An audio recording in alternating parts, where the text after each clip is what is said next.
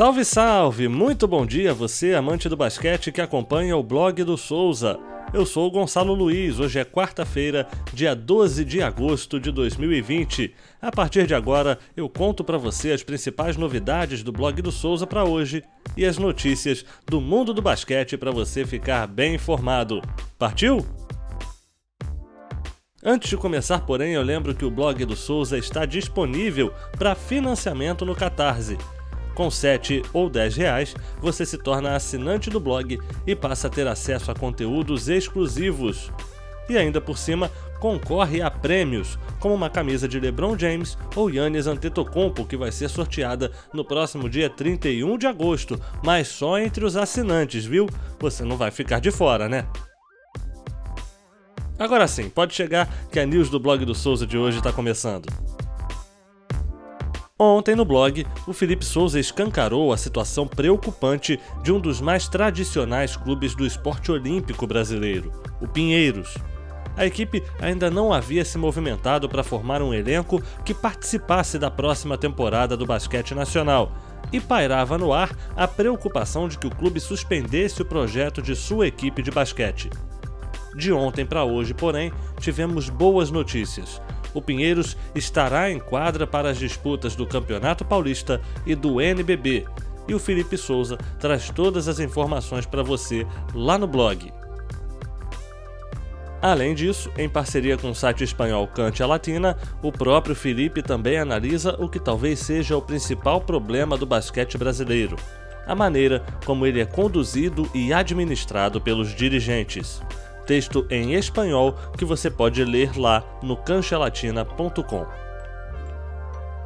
Na NBA, a briga pelo play-in da Conferência Oeste segue intensa e tem novidades. Todas as equipes envolvidas na disputa jogaram ontem. E adivinha qual foi a única que perdeu? O Memphis Grizzlies vive fase terrível na bolha e caiu diante do Boston Celtics por 122 a 107.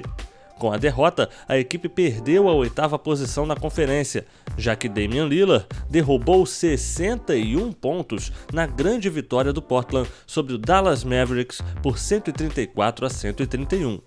Com isso, os Blazers estão em oitavo e teriam hoje a vantagem de jogar por apenas uma vitória nos dois jogos que definem o último time nos playoffs do Oeste mas a briga segue aberta, já que o San Antonio Spurs venceu o Houston Rockets ontem por 123 a 105. E o Phoenix Suns segue invicto na Disney após derrotar o Philadelphia por 130 a 117 em mais uma grande atuação de Devin Booker, que teve 35 pontos, 9 rebotes e 7 assistências na partida. Falando em Devin Booker, Ontem eu citei que o armador do Suns seria o principal candidato a MVP da bolha, um prêmio que até ontem não existia. Eu disse até ontem, porque a NBA confirmou ontem que realizará a escolha não só do melhor jogador da reta final da temporada regular, disputada na Disney, como também de todo um time com os melhores da bolha. Se Devin Booker é candidatíssimo a melhor jogador da retomada da NBA, não há dúvidas de que o Phoenix Suns desponta como melhor equipe com um desempenho invicto até aqui. São sete jogos e sete vitórias. Por trás dessa performance surpreendente está Monty Williams. E a Agatha Máximo do NBA das Minas explica lá no blog do Souza por que precisamos falar do técnico da Seleções.